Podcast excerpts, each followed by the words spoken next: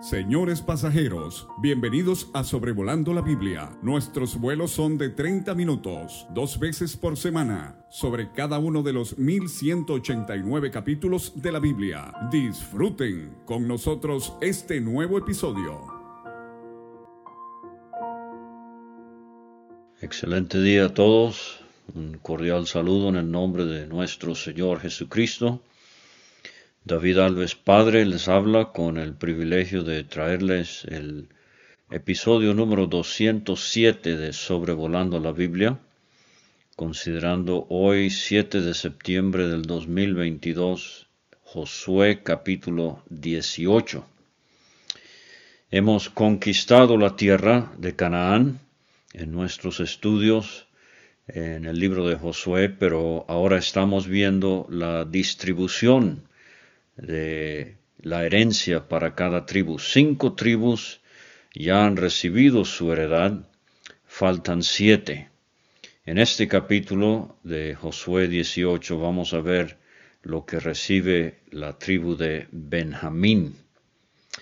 Ahora, en los primeros siete versículos, del 1 al 7, tenemos la primera sección de este capítulo y tenemos una reunión en Silo. Eh, porque siete tribus no han recibido herencia. Dice el versículo 1, toda la congregación de los hijos de Israel se reunió en Silo. Ahora, a la luz de lo que va a suceder más adelante en Israel y la división, es bonito leer toda la congregación de los hijos de Israel.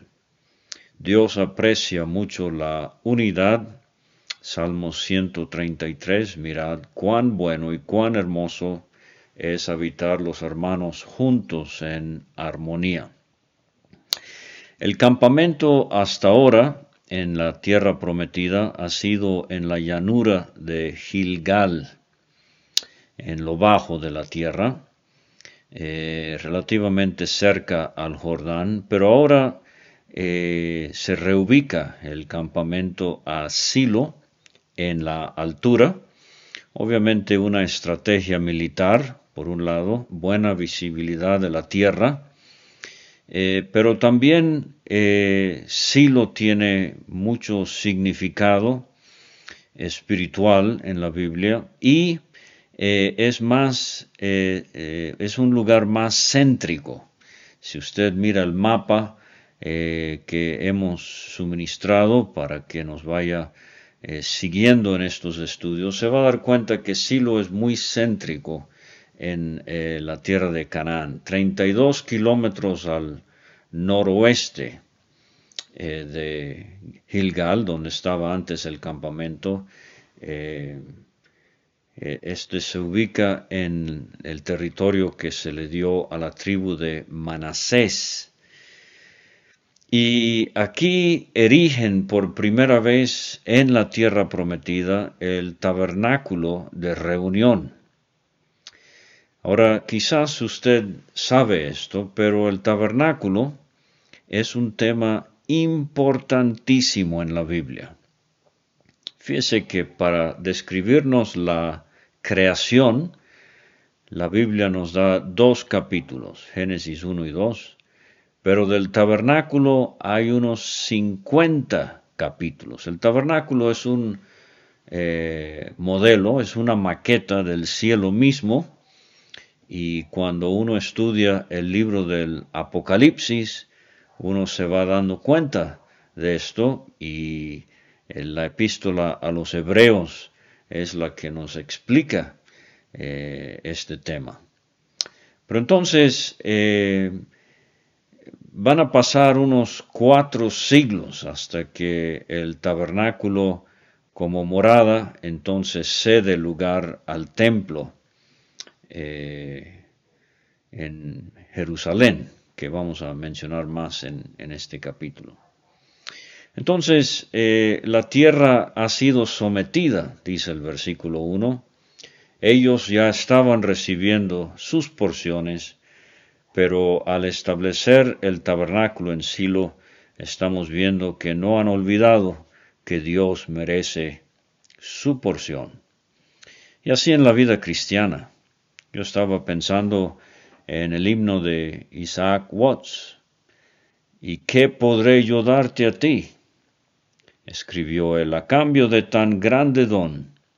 Es todo pobre, todo pobre, todo ruin, toma, oh Señor, mi corazón. Él nos da, y nos ha dado muchísimo. Pero ¿cuánto le damos a Él? Él lo merece todo. Ahora, el erudito bíblico Arthur Constable eh, dice lo siguiente, Dios sin duda hizo la elección de Silo, literalmente significa reposo, por eso coincide con la situación ahorita en Canaán, la tierra ha sido sometida, hay reposo y erigen el tabernáculo. Deuteronomio 12:11, el lugar eh, donde Dios escogiere, hemos visto. El nombre de este pueblo fue significativo debido a la profecía de Jacob sobre Silo, Génesis 49:10, es una profecía mesiánica hasta que venga Silo, la persona de Cristo, y a Él se congregarán los pueblos. Entonces, así como el pueblo de Israel se congregó en Silo alrededor del tabernáculo, el día vendrá cuando los pueblos se congregarán alrededor del Señor Jesucristo. La asociación del nombre de Dios con el descanso de los israelitas es Silo. El pueblo de Dios podía encontrar descanso donde él moraba. El tabernáculo estaba en Gilgal, Josué 5.10, 10.15, versículo 43, dice este escritor. En Silo, Josué 18, versículo 1, versículos 9 y 10. Betel, jueces 20 del 18 al 28 y 21 del 1 al 4.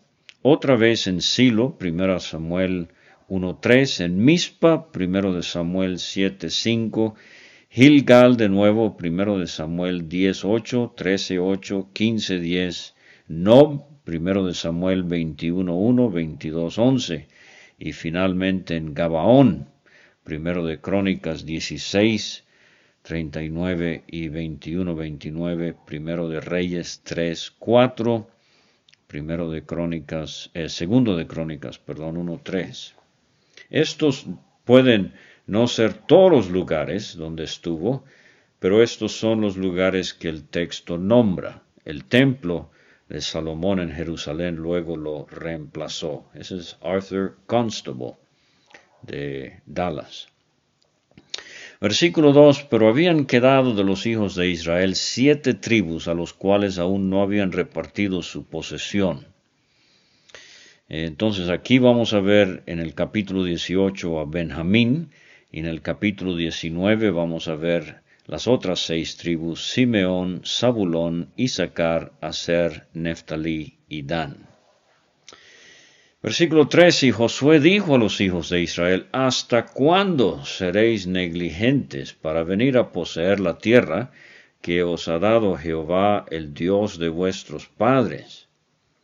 Esto es sumamente interesante, aunque Dios por medio de Josué y de Eleazar iba a eh, dar la tierra a cada tribu, eh, este, esta pregunta eh, sugiere que Josué esperaba ver más iniciativa de parte de las tribus en esta cuestión de poseer la tierra.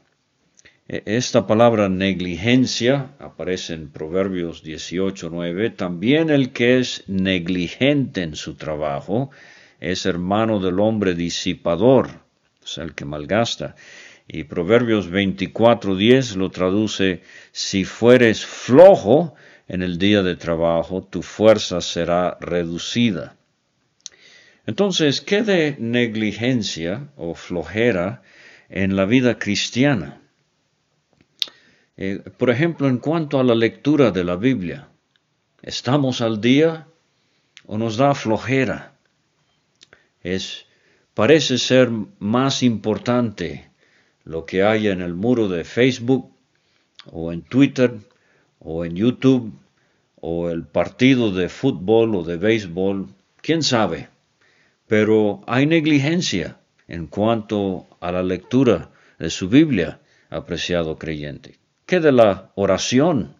¿Hay negligencia en esta área de nuestras vidas. ¿Será usted como el hombre que, muy cansado, eh, se fue a dormir, pero la conciencia acusaba, se hincó al lado de su cama y le dijo, Señor, todo como anoche, y se metió a la cama a dormir. Negligencia, flojera. ¿Qué de la adoración? ¿Qué de las reuniones de la iglesia y nuestra preparación para poder participar de una manera eh, positiva? ¿Qué de la puntualidad en cuanto a las reuniones de la iglesia? Tantas áreas de la vida cristiana que requieren ejercicio, requieren iniciativa. Romanos 12, 11, el apóstol Pablo dice, en lo que requiere diligencia, no perezosos. En su segunda carta, Pedro, en el capítulo 1, versículo 5, dice, Vosotros también, poniendo toda diligencia por esto mismo, añadid a vuestra fe virtud, a la virtud conocimiento, al conocimiento dominio propio, al dominio propio paciencia, a la paciencia piedad, a la piedad afecto fraternal y al afecto fraternal amor, porque si estas cosas están en vosotros y abundan, no os dejarán estar ociosos, ni sin fruto, en cuanto al conocimiento de nuestro Señor Jesucristo. Entonces Josué eh, dice al pueblo, señalad tres varones de cada tribu, Ahora yo tomo esto como tres varones de las siete tribus que han mostrado negligencia. Tres varones de cada tribu, veintiún hombres, para que yo los envíe, y que ellos se levanten y recorran la tierra y la describan conforme a sus heredades y vuelvan a mí. Y la dividirán en siete partes. Judá quedará en su territorio al sur, ya lo vimos, los de la casa de José en el suyo al norte de Judá, ya lo vimos, vosotros pues delinearéis la tierra en siete partes y me traeréis la descripción aquí, y yo os echaré suertes aquí delante de Jehová vuestro Dios, eh, nuestro Dios, perdón. Entonces hemos visto ya que lo de la suerte no era al azar, era algo divinamente dirigido. Versículo 7, en anticipación del capítulo 21, dice, los levitas ninguna parte tienen entre vosotros, porque el sacerdocio de Jehová es la heredad de ellos. Ahora esto lo hemos venido viendo en el Pentateuco, pero en el capítulo 21 de Josué vamos a ver 48 ciudades con sus ejidos que serán asignadas a, a los levitas. Y un tema ya recurrente, lo hemos visto en Números 32, Deuteronomio 3 y en este libro de Josué capítulo 13. Gad también y Rubén y la media tribu de Manasés ya han recibido su heredad al otro lado del Jordán, al oriente, la cual les dio Moisés, siervo de Jehová. Entonces Dios está muy interesado en que cada tribu reciba su herencia. Dios está muy interesado en que usted y yo, apreciado creyente, disfrutemos la herencia que tenemos en Cristo. Ahora, la segunda sección del, versículo, del capítulo, en los versículos 8 y 9, eh, es donde sale el grupo de 21 topógrafos a delinear la tierra que falta por distribuir posiblemente el primer ejercicio de cartografía en la historia de la humanidad. O sea, eh, van a reconocer la tierra, ah, básicamente le van a traer a Josué un mapa de lo que queda por distribuir. Dice el versículo 8, levantándose pues aquellos varones fueron, y mandó Josué a los que iban para delinear la tierra, diciéndoles, id recorred la tierra y delineadla, y volved a mí para que yo os eche suertes aquí delante de Jehová en Silo, en relación al tabernáculo, en relación a la presencia de Dios, eh, la ayuda ah, indispensable de Eleazar, el sumo sacerdote. Ahora, Donald Campbell, un comentarista que yo respeto mucho, él nos da esta nota muy interesante. Josefo, el historiador judío, escribió que estos hombres eran expertos en geometría. Probablemente sus padres habían dominado la ciencia de agrimensura, el arte de medir tierras, en Egipto. ¿Quién de ellos soñó que sus hijos utilizarían ese conocimiento tan estratégicamente en su tierra prometida? Entonces esto es sumamente interesante, que nuestros hijos aprendan hoy cosas en el mundo secular que algún día podrían santificar para el servicio del Señor. Dice el versículo 9, fueron pues aquellos varones y recorrieron la tierra, delineándola por ciudades en siete partes en un libro, en un pergamino.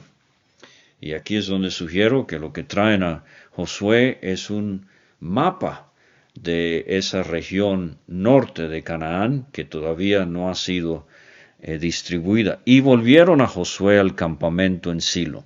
Y Josué les echó suertes delante de Jehová en Silo, y allí repartió Josué la tierra a los hijos de Israel por sus porciones. Enfatizo de nuevo algo divinamente guiado. Ahora, ellos capturaron los datos, pero eh, Dios fue el que decidió eh, para cada tribu. Y recuerde, apreciado creyente, en cuanto a la voluntad del Señor. Proverbios 3, versículos 5 y 6. Fíate de Jehová de todo tu corazón, no te apoyes en tu propia prudencia, reconócelo en todos tus caminos, y Él enderezará tus veredas. Entonces, en cuanto al discernimiento de la voluntad de Dios, ¿qué dice la Biblia? Eh, ¿Cómo guía el Espíritu Santo? ¿Qué dicen creyentes que usted aprecia, estima por su espiritualidad? ¿Qué dicen las circunstancias? Eh, estas son cosas que hay que tomar en cuenta. Ahora, la tercera sección del capítulo tenemos eh, la heredad que le toca a Benjamín, el hijo menor de Jacob. Recuerde, que cuando Benjamín nació, Raquel murió, pero antes de morir llamó a este hijo Benoni, el hijo de su tristeza. Pero Jacob eh, le puso otro nombre, lo llamó Benjamín, el hijo de mi mano derecha.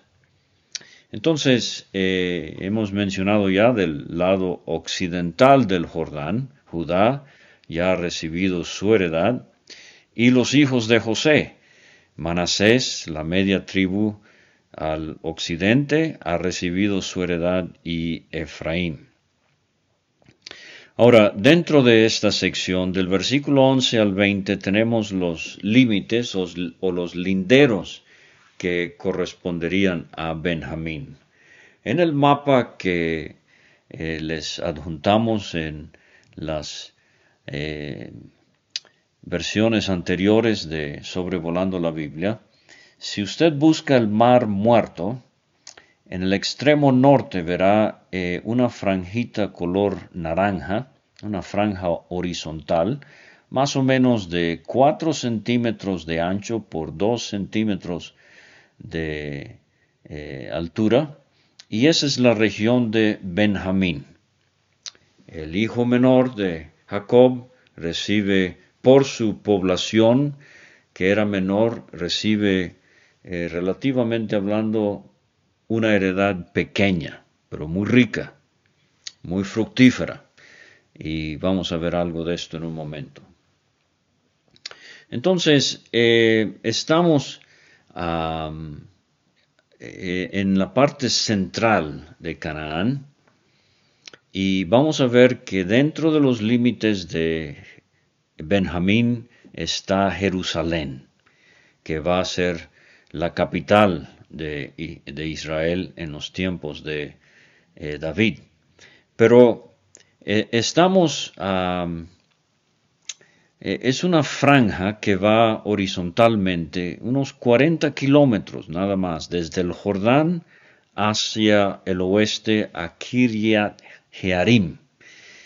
24 eh, kilómetros de norte a sur en su parte más ancha. Eh, una tierra muy favorecida por Dios y vamos a ver ciudades de renombre en esta heredad de Benjamín. Eh, entonces Benjamín, si se fija en el mapa, funcionará como una barrera, si quiere, entre las tribus de Judá y la tribu de Efraín, que desafortunadamente desarrollaron cierta rivalidad. Y esto lo vamos a ver eh, muy claramente cuando lleguemos al primer libro de Reyes capítulo 12, donde el reino se divide eh, con Roboam y la tribu de Judá y Benjamín al sur y Jeroboam y las demás tribus al norte. La capital al sur sería Jerusalén, la capital al norte sería Samaria, una ciudad de Manasés occidental. Entonces, eh, la sección del 11 al 20, eh, donde tenemos estos linderos, no lo voy a leer, pero simplemente lo voy a resumir de esta manera. En el sentido contrario a lo que van las manecillas del reloj, eh, empezamos entonces con el río Jordán y vamos subiendo hacia Jericó y Betel, ciudades que ya conocemos, y entonces bajamos a Kiryat Jearim, más o menos a la mitad entre el Jordán y el Mediterráneo. Ahí es donde va a ser frontera Benjamín con la tribu de Dan. De Kiryat Jearim ahora nos regresamos hacia el Jordán, regresando hacia el occidente, bajamos hacia Jerusalén, eh, Jebus, y luego a Bet Ogla, donde entonces doblamos un poquito al sur otra vez, suroccidente, y llegamos al mar muerto. Entonces ahí están los linderos, la ubicación de la heredad de Benjamín. Versículo 20 dice, el Jordán era el límite al lado del oriente, esta es la heredad de los hijos de Benjamín por sus límites alrededor conforme a sus familias. Ahora versículos 21 a 28 tenemos las ciudades dentro de estos linderos, de estos límites, 26 ciudades. Del versículo 21 al 24, la parte oriental, tenemos 12 ciudades. Dice el 21, las ciudades de la tribu de los hijos de Benjamín por sus familias fueron Jericó. Entonces ahí estaban las ruinas, Ahí estaba el montón de piedras donde fue sepultado Acán por su eh, rebelión. Eh, esto sería una voz muy elocuente a los benjamitas. Bet Ogla, el valle de Casis, Bet Arabá, Semaraim. Aquí está otra ciudad que conocemos, Betel. Jacob, en Génesis 28, él aquí tuvo esa visión de la escalera eh, que llegaba hasta el cielo y ángeles subían y descendían. Y él exclamó esto, eh, eh, es, es, un lugar terrible, casa de Dios, puerta del cielo, Abim, Pará, Ofra, Kefar, Amoni, Ofni y Jeba, doce ciudades con sus aldeas en el lado oriental de Benjamín. Ahora tenemos en los versículos 24 a 28 14 ciudades en la parte occidental. Gabaón. Ah, los benjamitas podrían recordar este fue el lugar donde Josué clamó, Sol, detente en Gabaón, uno de los milagros más portentosos del Antiguo Testamento, donde Dios disminuyó el giro de la tierra sobre su eje. Josué 10, versículo 12. Ramá. Aquí es donde vivía el Cana y Ana. Aquí es donde eh, va a vivir Samuel, ese eh, gran último juez, profeta del pueblo de Israel. antes de la época de los reyes. Berot, Mispa. Esta es una ciudad de, de cierto renombre. Génesis 31, 49, cuando Jacob y Labán hicieron ese trato, ese pacto, y Jacob le dice a Labán Mispa, que significa atalaye. Atalaye Jehová entre tú y yo cuando nos apartemos el uno del otro. Mire, disculpe la referencia personal a manera de ilustración, pero hace años estuve en la ciudad de Filadelfia y fue muy especial para mi esposa y para mí visitar una pareja. Él ya tenía más de 90 años, pero ellos habían enviado muchísima ropa a, México para distribuir entre los hermanos y las personas necesitadas. Pero lo peculiar era, era ropa de primera, ropa que compraban ellos, no, no algo ya eh, desgastado y muy usado, era una ropa de muy buena calidad. Y ahora por fin tuvimos el gozo de conocerlos en persona. despidiéndonos, él me regaló una Biblia de uno de sus antepasados. Y entonces hizo algo, bueno, para mí algo un poco inusual y extraño, me dio un beso en la mejilla. Y entonces me dijo al oído, este hombre, este creyente de más de 90 años, mispa. Y le voy a ser sincero, nunca le había puesto importancia al significado de esta palabra, pero llegando a casa busqué en mi Biblia. El Señor atalaye entre tú y yo cuando nos apartemos el uno del otro. Una buena manera para despedirse de su esposo, su esposa cuando ande de viaje, de sus hijos cuando salgan de la casa, de creyentes cuando por una u otra razón tienen que viajar. Mispa, que el Señor te cuide mientras estamos aparte el uno del otro. Cafira, Mosa, Rekem, Irpel, Tarala, Sela, Elef, Jebus, este es Jerusalén. En Deuteronomio 33, 12, Jacob hizo esta predicción. A Benjamín dijo, el amado de Jehová. No solamente Josué fue amado, perdón, José fue amado por Jacob, a él siempre le damos el énfasis, y con razón, pero Génesis 44, 20 nos dice que Jacob amaba a Benjamín también. Bueno, el amado de Jehová eh, Benjamín habitará confiado cerca de él, o sea, cerca de su presencia. O sea, esta es una predicción del templo en Benjamín en Jerusalén. Lo cubrirá siempre y entre sus hombros morará. Gabá y Kiriat, catorce ciudades con sus aldeas. Esta es la heredad de los hijos de Benjamín conforme a sus familias.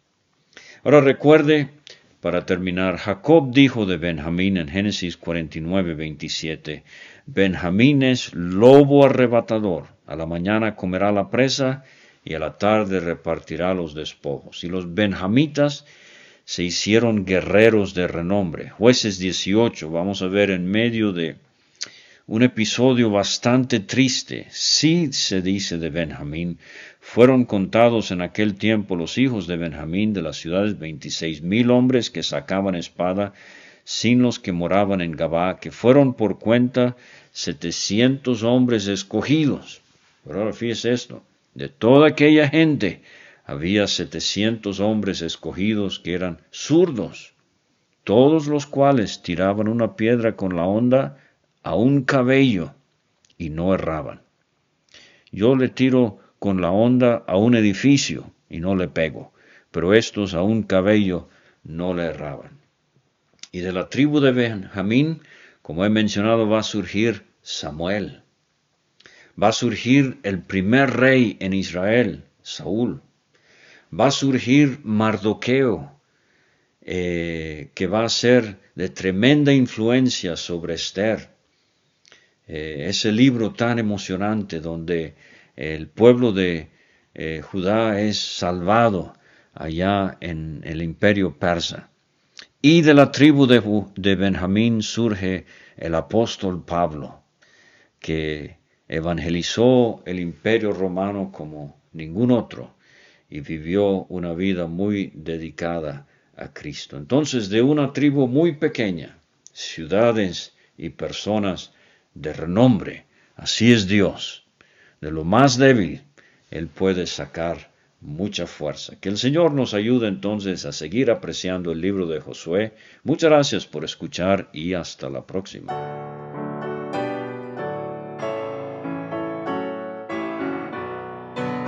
Muchas gracias por escuchar. Puede conseguir todos los episodios de Sobrevolando la Biblia en aplicaciones de podcast como Spotify o Pocket Cast para recibir dos audios por semana a su WhatsApp. Envíe un mensaje al más 52 322 349 2258 y no olvide añadir este número a sus contactos. Hasta la próxima.